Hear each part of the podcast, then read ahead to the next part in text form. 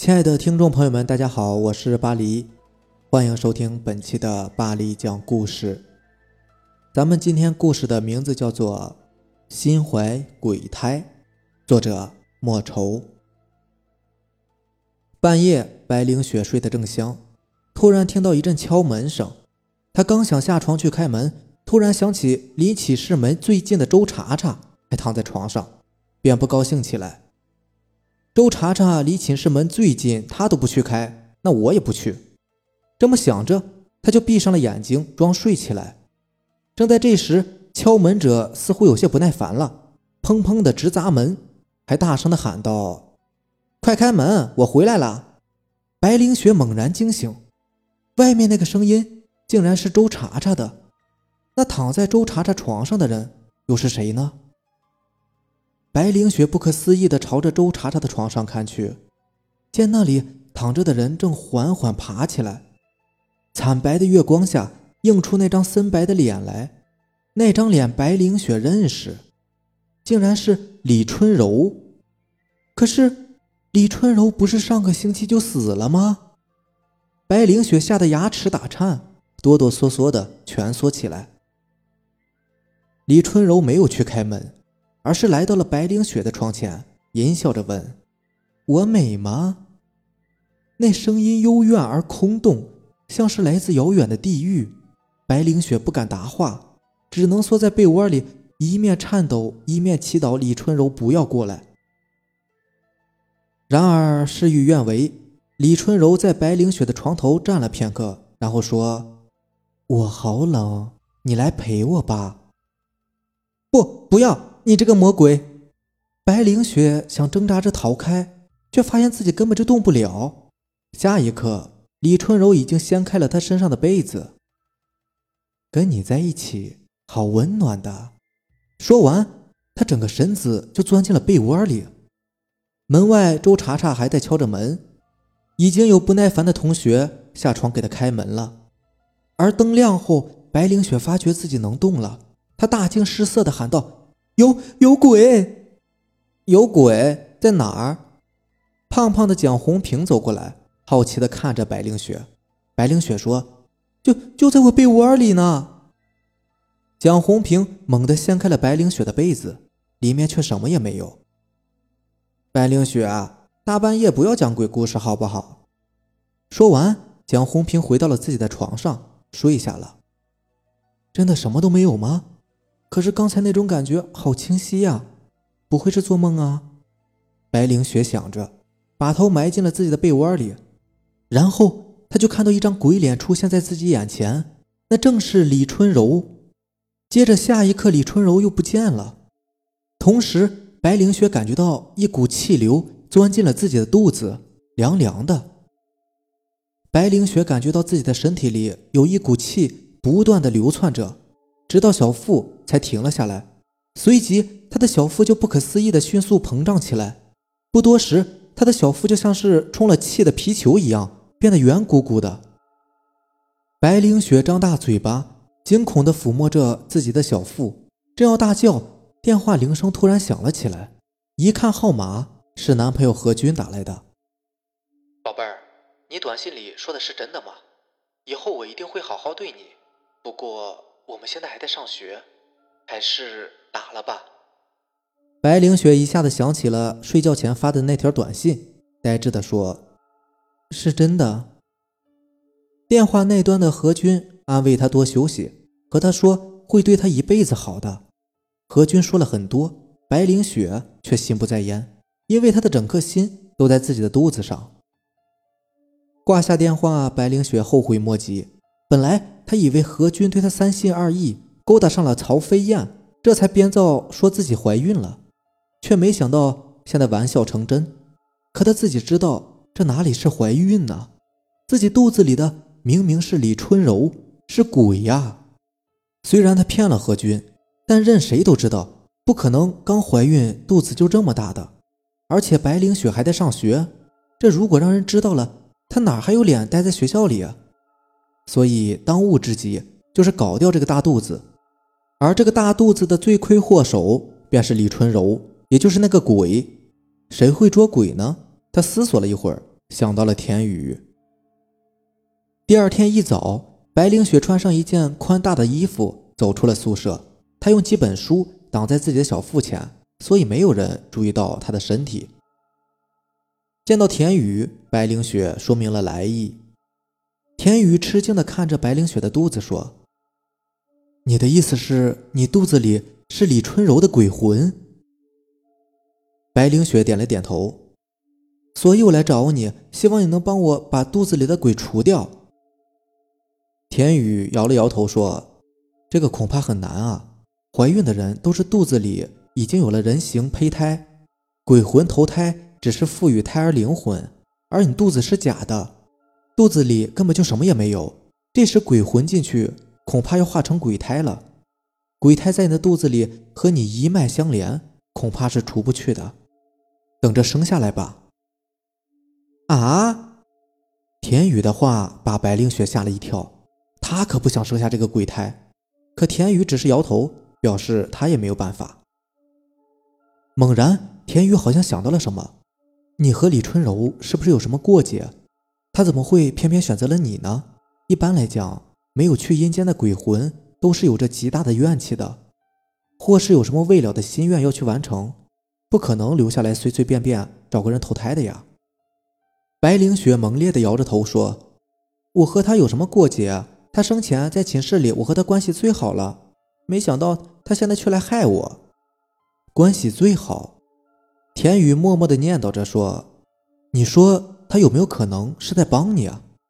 帮我？那就这样帮我？呃，比如你的心愿是怀孕，所以他知道后就帮了你。”白灵雪一惊，难道是因为昨天自己骗何军说自己怀孕了？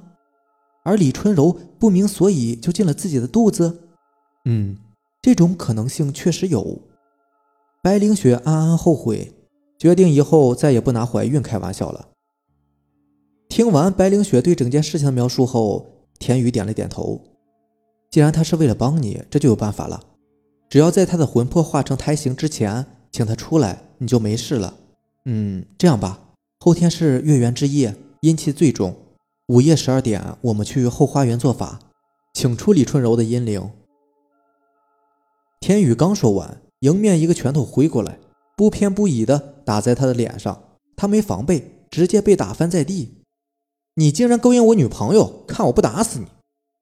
来人正是何军，见何军还要动手，白灵雪立刻挡在田宇身前，大喊道：“住手！”何军横眉立目，满脸不可思议的说：“你。”你竟然帮他！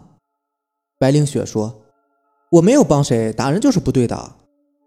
他在勾引你，我恨不得杀了他。”何军刚说完，就瞧见了白灵雪的肚子，他稍微一愣，随即道：“好啊，我明白了。你说你怀孕了，你肚子里的孩子是谁的？是不是他的？既然你们都有孩子了，还有我什么事？我们分手了。”说完，何军转身就走，头也不回。白灵雪跌坐在地上，眼泪直流。本来就是一个玩笑，这都什么事儿啊？对田雨说了几句对不起，白灵雪就离开了。田雨答应他两天后做法之事不变，这让白灵雪安心了不少。可那个何军，白灵雪想着想着，眼泪又流了出来，决定要找到他，向他解释清楚。傍晚，白灵雪终于在后花园找到了何军。然而见到何军时，他却一个字也说不出来了。何军的身旁有了另外一个女人，正是白灵雪前段时间发现和何军勾勾搭搭的曹飞燕。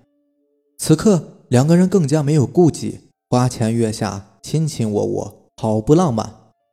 白灵雪流着泪来到何军面前，低低地说：“其实我没有怀孕，我肚子里的是鬼胎。”没等何军说完，曹飞燕白眼一翻，看向何军：“这谁呀？捣乱的吧？”何军见曹飞燕有些不高兴，立马哄着说：“哎，没事没事，我这就赶他走。”说完，他转过头对白灵雪说：“我已经和你没有任何关系了，你肚子里的是鬼胎也好，妖怪也罢，都和我没有关系了。你快些离开吧。”白灵雪挺着个大肚子，掩面流泪，她不是傻瓜。自然看得出来，何军和曹飞燕在一起已经不是一两天了。之前他们还有顾忌，偷偷摸摸的。现在何军借着假怀孕这件事和自己分手，他们就顺理成章的在一起了。白灵雪一个人呆坐在花园内，过了好久，她打定主意要报复何军。可就在这时，她的肚子疼了，又如昨天一样，她感觉有一股气在身体里钻来钻去，最后停留在肚子里。白灵雪猛然想起田雨的话：“如果，如果把这个鬼胎生下来，那么自己就是小鬼的妈妈，小鬼是不是应该听自己的呢？那时候自己就可以利用小鬼去报仇了。”所以，他偷偷的躲了起来，准备生下鬼胎。夜半，寝室里静得可怕。白灵雪抚摸着高高隆起的肚子，有些紧张，也有些兴奋，毕竟是生鬼胎。要不是那扭曲的仇恨支撑着，他可不敢做这么危险的事情。话说回来，白灵雪只是一个普通人，鬼孩子什么样、怎么生，她都不知道。虽然躺在床上，白灵雪却抑制不住脑子里的胡思乱想，硬是睡不着。许久，一阵敲门声猛然闯进了思绪横飞的白灵雪耳朵里。白灵雪侧过身，盯着门口，寝室里的室友都在呀，那么是谁在敲门呢？敲门声仍在继续，然而不论是靠门最近的周查查，还是其他室友，他们都好像没有听见似的，没有一个人起来开门。快开门呐！我是周查查。门外的人喊道。白雪岭大吃一惊，又是周查查。他忍不住朝周查查的床铺看去，这一看仍是胆战心惊。果然和他想的一样，周查查的床上躺着的人仍然不是周查查。而是一个长发女生，那个女生他不认识，但他却能看得出来，那个女生和李春柔一样是鬼。女生慢慢的爬起来，朝着白灵雪走了过来。虽然有了昨天晚上的事，但白灵雪还是忍不住颤抖起来，一面抱着被子紧紧的缩在墙角，一面颤声的问道：“你你要干什么？”女生掩面而笑，全身却满是阴气：“你怀孕了。”我当然是来找你投胎的喽！说着，他就往白灵雪的身上靠来。白灵雪不住的摇头，却抵挡不住那个女鬼的丝丝阴气注入她的身体。等那个女鬼完全不见时，白灵雪感觉到自己的肚子又大了一些。女鬼消失后，白灵雪的叫声才惊醒室友。她明白，之前室友听不见那些声音，都是因为女鬼的存在。现在见室友们纷纷望向自己。她只是低着头，呜呜地哭泣着，不住地抹着眼泪。室友给周查查开了门，周查查走进来，见到白灵雪在哭，忍不住问道：“你这是怎么了？”白灵雪一时来气说：“你还说呢？两天晚上你都回来这么晚，天天都有鬼躺在你床上，你说这些鬼是不是你招来的？”听白灵雪这么说，其他室友都好奇地望了过来。白灵雪把自己的肚子露出来给他们看。吓得一众室友一哄而散，纷纷寻找避难的宿舍去了。现在寝室里只剩下了白灵雪和周查查两个人，看来应该没错了。周查查说：“听周查查这么说，白灵雪赶忙问道：‘什么没错？’周查查说：‘最近几天我回来的晚，并不是出去玩了，而是在办一件很重要的事。在学校里，何军算得上是有名的校草。’”不过，他这个校草风流成性，一直都不安分。也正因为如此，白灵雪在和他恋爱后，才想出了用那个假怀孕的主意试探他。而周查查也喜欢何军，以前因为白凌雪是他女朋友的缘故，只好把这份喜欢深深的压在心底。直到前段时间，周查查发现何军和曹飞燕走得很近，而他不相信是何军出轨，认为是曹飞燕勾引何军。在密切的关注下。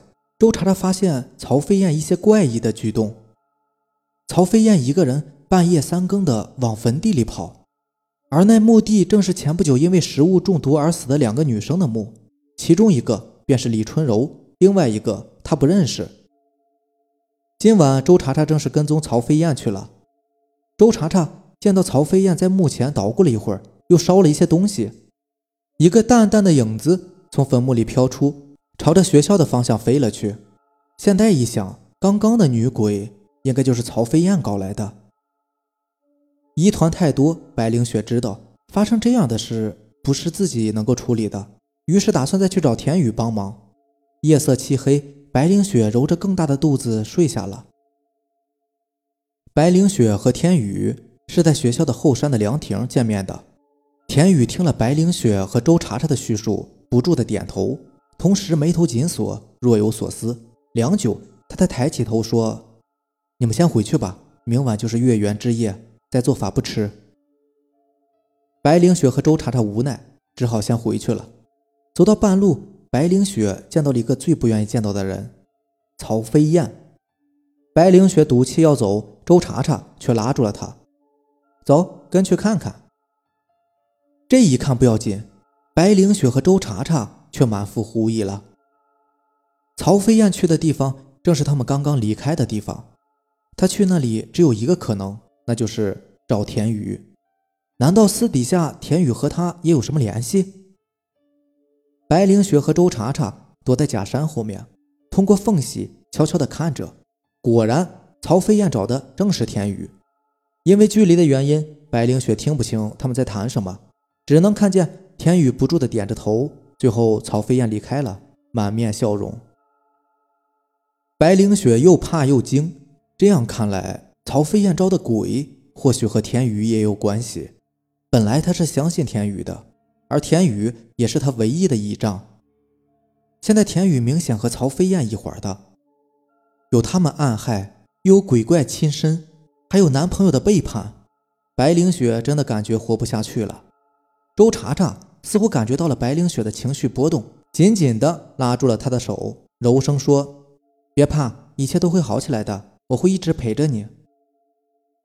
这句话给了白灵雪莫大的鼓励。两个人一起回到了寝室，思索着应对的方法。俗话说“靠人不如靠自己”，这句话还是很有道理的。商量了半天，两个人决定跟踪曹飞燕，带他去墓地的时候破坏他招鬼的计划。夜至，圆月悬于天上，白灵雪看着曹飞燕走进墓地。便和周茶茶跟了过去。白灵雪一路上提心吊胆的，她不明白曹飞燕一个女孩子怎么会这么大胆。一想起周茶茶说她跟踪曹飞燕的过程，白灵雪就忍不住怀疑：一个女孩子大晚上跑到墓地来，这正常吗？来不及多想，见曹飞燕又在烧东西，白灵雪和周茶茶连忙冲了上去，将曹飞燕刚点着的纸一顿乱踩。曹飞燕被这两个突然闯入的人吓得措手不及，大叫一声就要跑，却被周茶茶一把按住。周茶茶大声的质问说：“说为什么要害人？”曹飞燕颤抖着说：“我我没有啊，没有。那这是什么？”周茶茶指着地上还没有来得及烧的纸符，不依不饶。没等曹飞燕回答，一个身影突然钻了出来。那个人悠悠的叹了口气：“既然你们都追来了，那就不瞒你们了。”周茶茶和白灵雪一惊，转身看去，草丛里走出来的人正是何军。怪不得曹飞燕一个人敢来这里，原来他有倚仗啊！何军看着白灵雪，情真意切地说：“对不起，本来我不该瞒你的，但是怕你接受不了，所以就没敢告诉你真相。真相，真相就是你和他在一起很久了，你以前跟我只是玩玩。”白灵雪冷冷地说。何军摇了摇头，凌雪，一直以来我最爱的人都是你，可是你不知道，你其实已经死了。白凌雪一愣，脸上顿时阴了下来。何军说：“上个星期发生的食品中毒事件，一共死了四个人，其他三个人死后都很正常，只有你似乎浑然不知。当时知道你死了的，只有我和曹飞燕两个人。”于是我们找到田雨，他给我们出了一个主意，就是来这里招鬼，让三阴具体交汇在你身上，把你的灵魂逼出来。而我之前装作跟你翻脸，也只是为了让你愤怒，让你不喜欢我，忘了我，魂归冥界。听了何军的话，白灵雪直愣愣的，不知道该怎么办了。自己是鬼，为什么自己一点印象都没有？他只顾伤心。一旁的曹飞燕趁这个机会把剩下的符纸烧掉，念了几句咒语，前面的坟墓里便飘出一缕白烟，悠悠地转了一圈，化成了人形。那个女鬼没有说话，而是一下子钻进了白灵雪的肚子里。白灵雪顿时感觉肚子更大了。我我，白灵雪忍不住流出泪来。何军安慰道：“放心，等明天田雨帮助了你之后，你就解脱了。”他轻轻地揽过白灵雪，拍着她的肩膀说：“突然，白灵雪挣脱了何军，一脸痛苦地倒在地上，身体因痛苦不断地扭曲着，她撕心裂肺地惨叫着，让人听了胆战心惊。见这状况，几个人都不知道该如何是好了，只能守在一边，看着白灵雪痛苦地哀嚎着。白灵雪似乎越来越痛苦，双手不断地抓着自己的全身，她的肚子越长越大。似乎再这样下去就要爆炸了一样，何军连忙给田宇打去电话，田宇却说：“你们一定要留在他身边，不管发生什么事都不要离开，我稍后就到。”何军把田宇的意思告诉了曹飞燕和周查查，他们也担心白灵雪。虽然白灵雪已经死了，但现在必须帮她保住魂魄。下一刻，白灵雪的肚子炸了，白灵雪倒在地上，闷不吭声。他的肚子里钻出三股黑气，落在地上化为人形，竟然是三个面目可憎的小鬼。三个小鬼四处张望，一眼就看到了周围的何军三人。没等何军他们来得及反应，三个小鬼便一拥而上，一个鬼缠着一个人，恶狠狠地咬了起来。片刻，何军、曹飞燕和周查查就都倒在了地上。这时，白灵雪站了起来。他低头看了看自己肚子上的大窟窿，又看了看那三个小鬼和三个死去的朋友，满腹怨恨无处发泄。正在这时，一阵大笑传来。白灵雪看去，正是田雨。田雨一边走近一边说：“多谢你用身体帮我养了三个鬼胎。何军那几个笨蛋还真相信我的话，认为你已经死了呢。炼制鬼胎不容易，现在鬼胎已经脱离了你的身体。”你也就没有用了。说着，田宇阴冷的眼睛看着那三个小鬼，去杀了他。那三个小鬼悠悠地朝着白灵雪走去。田宇哈哈大笑：“你一定很奇怪，你的鬼胎为什么会听我的话？因为当初曹飞燕招鬼的时候，用的是我给的灵符啊。鬼胎出体阴性太重，一定要杀一个活人。他们已经都杀了一个人，现在安全了。”就能完全听我的命令了。白灵雪颤抖着，带着满腔的怨恨对田宇说：“原来是你搞的鬼，不过我已经死了，再死一次又算得了什么呢？而你，你不会想到，他们三个人当中有一个原本就不是人吧？”白灵雪话音刚落，周查查竟然站了起来。周查查冷笑着说：“这都被你发现了。”原本我只是想帮完你就离开的，没有想到还发现了这么大的一个阴谋呢。白灵雪笑着说：“现在这些小鬼中有一个因为没有杀人，所以……”白灵雪没有再说下去，因为她看到那两个小鬼朝她扑来，而另外一个则向白羽扑去。好了，这就是咱们今天的故事啦。大家早点休息，让咱们明天再见吧，晚安，拜拜。